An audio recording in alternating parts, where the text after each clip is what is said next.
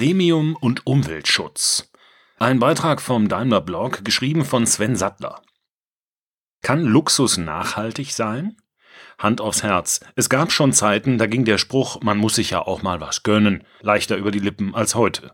Denn zumindest gefühlt stehen viele Produkte aus dem Premium- oder Luxussegment stärker denn je im Verdacht, nicht gut zu sein. Für die Umwelt, für die Ökobilanz oder zumindest für die eigene Gesundheit. Aber ist das zwangsläufig so? Oder kann es so etwas wie nachhaltigen Luxus geben? Der Duden definiert Luxus als kostspieligen verschwenderischen Aufwand, der den normalen Rahmen übersteigt. Nur ist das mit den Definitionen ebenso eine Sache. Sie sind sehr abhängig davon, wen man fragt. Für den einen ist Luxus ein erstrebenswertes Gut, um sich selbst etwas Gutes zu tun oder ein Ausdruck individueller Freiheit. Dabei muss es nicht nur ums Geld gehen. Auch eine große Menge an Freizeit kann als immaterieller Luxus empfunden werden. Ein anderer nutzt das Wort Luxus wiederum als Synonym für teuren Schnickschnack oder aus der Zeit gefallene Protzerei. Und überhaupt, wo fängt Luxus an? Ist ein Abendessen in einem schönen Restaurant schon Luxus? Fängt Luxus erst beim teuren Sportwagen an oder gar erst bei der Villa im Tessin? Auf den ersten Blick ist die Frage nach dem Luxus eine philosophische. Sie kann aber auch relevant fürs Geschäft sein, nämlich dann, wenn das eigene Unternehmen Produkte mit Premium-Charakter herstellt. So wie Daimler zum Beispiel mit dem Pkw von Mercedes-Benz. Mit dem Versprechen Das Beste oder nichts bekennt sich die Marke mit dem Stern eindeutig zum Premium-Segment. Mit einem Bruttolistenpreis von mindestens 90.000 Euro liegt das Flaggschiff, die S-Klasse, auch zweifelsohne in dem preislichen Bereich, der von den meisten Menschen als Premium wahrgenommen wird. Und wenn man sich die Preise ansieht, die gepflegte Mercedes Oldtimer bei Auktionen oder auf den einschlägigen Internetportalen erzielen, wird klar, die Chancen stehen nicht so schlecht, dass ein Mercedes auch in ein paar Jahren noch als begehrenswert wahrgenommen wird. Soweit, so gut. Doch die Strategie von Daimler besteht natürlich nicht alleine darin, begehrenswerte Fahrzeuge zu bauen. Ein Grundprinzip dieser Strategie heißt Nachhaltigkeit. Aber wie kann das zusammenpassen? Premium und Nachhaltigkeit, Luxus und Umweltschutz, gönnen ohne schlechtes Gewissen? Es kann zum einen zusammenpassen, wenn man sich als Unternehmen klare Ziele beim Klimaschutz setzt. Genau das tut Daimler mit seiner im Mai vorgestellten Ambition 2039. Ein Ziel ist, dass bis 2022 alle europäischen Werke von Daimler CO2-neutral produzieren. Und bis 2039 soll dann auch die gesamte Neufahrzeugflotte des Unternehmens CO2-neutral sein. Wenn man weiß, wie die Uhren in der Automobilindustrie ticken, versteht man, wie ambitioniert der angepeilte Zeitrahmen wirklich ist. 20 Jahre, das sind nicht einmal drei Produktzyklen. Keine Frage. Wer Luxus und Nachhaltigkeit unter einen Hut bringen möchte, muss seinen CO2-Fußabdruck signifikant reduzieren. Aber das ist längst nicht der einzige Stellhebel, an dem man ansetzen muss. Schließlich ist Nachhaltigkeit viel mehr als nur Klimaschutz. Anita Engler sagt sogar, für meinen Geschmack wird das Thema in der gesellschaftlichen Diskussion momentan zu sehr auf den CO2-Ausstoß begrenzt. Natürlich ist das ein zentraler Aspekt, aber nicht der einzige. Bei Daimler machen wir zum Beispiel schon seit sehr, sehr langer Zeit sehr viel auf dem Gebiet Ressourcenschonung. Sie muss es wissen. Anita Engler beschäftigt sich beruflich mit dem Einsatz von ressourcenschonenden Materialien in den Autos von Mercedes-Benz. Für sie ist das Thema eine Herzensangelegenheit, schon seit jeher. Aber die Diplom-Agrarbiologin hat in den vergangenen Jahren auch beobachtet, wie sehr das Bewusstsein für Nachhaltigkeit und Umweltschutz in der Mitte der Gesellschaft angekommen ist. Die Zeiten, in denen ökologisches Handeln als spießig, unsexy oder miefig abgestempelt wurde, sind vorbei. Ich hatte, bevor ich 2002 bei Daimler angefangen habe, als Unternehmensberaterin für Umweltthemen gearbeitet. Damals habe ich öfters gehört, Mensch, Sie haben ja gar keinen selbstgestrickten Schal an, erinnert sie sich und lacht. Dabei sind fortgeschrittene Häkelkünste längst keine Vorbedingung mehr, um Umweltschutz für eine gute Sache zu halten. Das Thema ist in der Mitte der Gesellschaft angekommen. Der beste Beweis, in den Sonntagsfragen zur Bundestagswahl kommen die Grünen derzeit verlässlich auf mehr als 20 Prozent. Fast die Hälfte der Deutschen könnte sich ihren Parteivorsitzenden Robert Habeck laut aktuellen Umfragen als Bundeskanzler vorstellen. Und Baden-Württemberg wird bereits seit 2011 von einem grünen Ministerpräsidenten regiert. Als der erste Mercedes-Benz ein Umweltzertifikat vom TÜV Süd bekommen hat, hatten die Grünen bei der Bundestagswahl gerade 8,1 Prozent erzielt. Und das Bundesland, in dem das Automobil erfunden wurde, war auf der politischen Landkarte noch selbstverständlich in ein tiefes Schwarz getaucht. Das war 2005 die damalige S-Klasse, sagt Anita Engler. Das Team, das sich bei Daimler schwerpunktmäßig um Ressourcenschonung und Recycling kümmert, leitet sie seit 2008. In zwei Nachbarteams beschäftigen sich die Kolleginnen und Kollegen mit weiteren Themen, die unmittelbar mit dem umweltgerechten Design unserer Fahrzeuge zusammenhängen.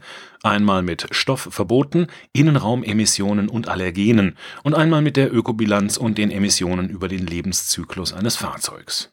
Und klar ist, es sind weit mehr Menschen als nur die Mitarbeiterinnen und Mitarbeiter dieser drei Teams, die unterm Stern daran arbeiten, die ganze Fahrzeugflotte so umweltgerecht wie möglich zu machen. Wir haben hier eine absolute Querschnittsfunktion, sagt Anita Engler. Das sind immer Projekte, an denen viele mitarbeiten. Die Entwicklung, die Werkstofftechnik, das Design, der Einkauf, das Qualitätsmanagement und natürlich auch unsere Lieferanten. Es ist eine Gemeinschaftsaufgabe. Heute haben alle Fahrzeuge, die in den Mercedes-Benz Pkw-Werken produziert werden, ein Umweltzertifikat nach ISO 14062. Das zeichnet uns im Vergleich zum Wettbewerb aus, sagt Anita Engler. Die externen Gutachter prüfen dabei unter anderem jeden einzelnen auf die Ökobilanz bezogenen Wert, den Daimler im Vertrieb oder in seiner Werbung nutzt. Zum Beispiel diesen hier.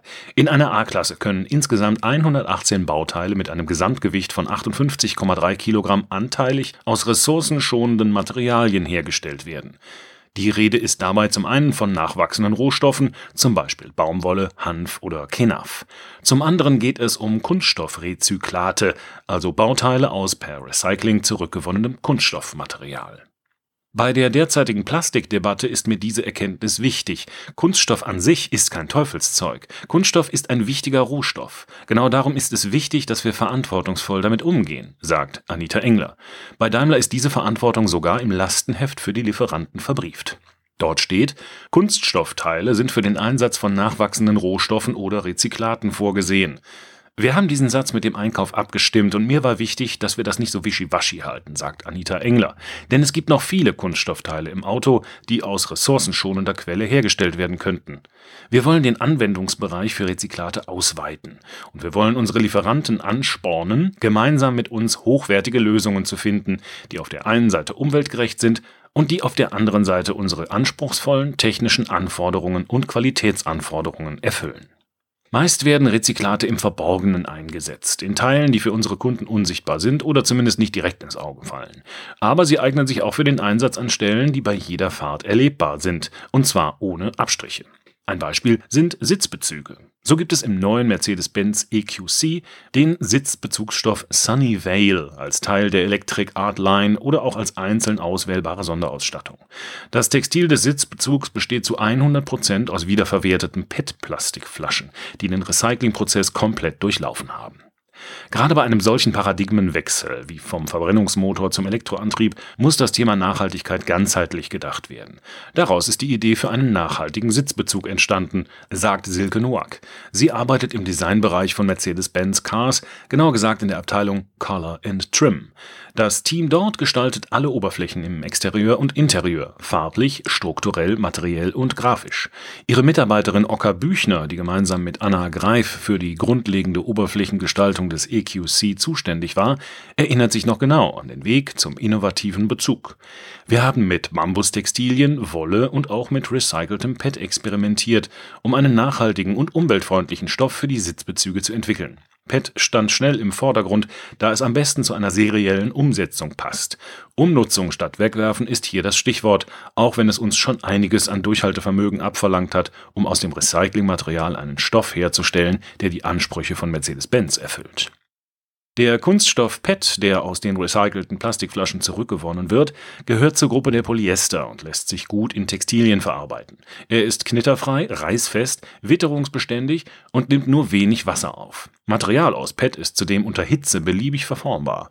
So können die zerkleinerten Plastikflaschen geschmolzen und anschließend zu Fasern geformt werden. Aus diesen Fasern entsteht dann das Garen für den Stoff des Sitzbezugs. Dass Plastik wiederverwertet wird, ist ein guter und wichtiger Aspekt und einer, der vielen Menschen auch durchaus bewusst ist. Aber dass es im Zusammenhang mit dem gewohnt luxuriösen Interieur in einem Mercedes-Benz stehen könnte, das klingt zunächst einmal wie ein unvereinbarer Gegensatz. Ist es aber nicht.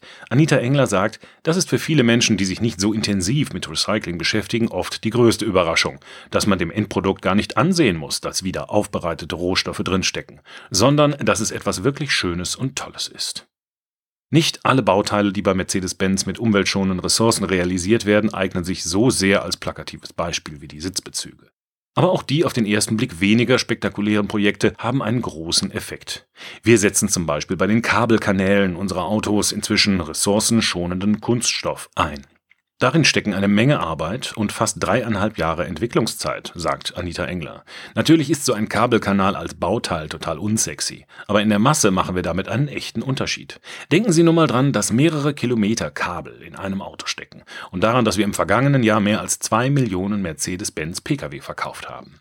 Wahrscheinlich ist es die Masse an kleinen Schritten, die den Weg zur großen Veränderung ebnet und die dafür sorgt, dass sich immer weniger Menschen skeptisch an der Stirn kratzen, wenn es um die Frage geht, ob Luxus und Nachhaltigkeit zusammenpassen können. Darum, wie sich Luxus mit möglichst geringem CO2-Ausstoß und Ressourcenverbrauch realisieren lässt. Anita Engler hat die Antwort für sich längst gefunden. Gerade weil wir eine Premium-Marke sind, dürfen unsere Kunden von uns erwarten, dass wir diesen vermeintlichen Widerspruch anpacken, dass wir uns einsetzen, um unsere Produkte so nachhaltig wie irgend möglich zu gestalten. Wir haben innovative, luxuriöse und schöne Fahrzeuge und wir wollen, dass sie nachhaltig sind. Daran arbeiten wir Tag für Tag. Denn Luxus muss nachhaltig sein. Punkt. Der Beitrag wurde eingelesen von Frank Lindner, Sprecher bei Narando.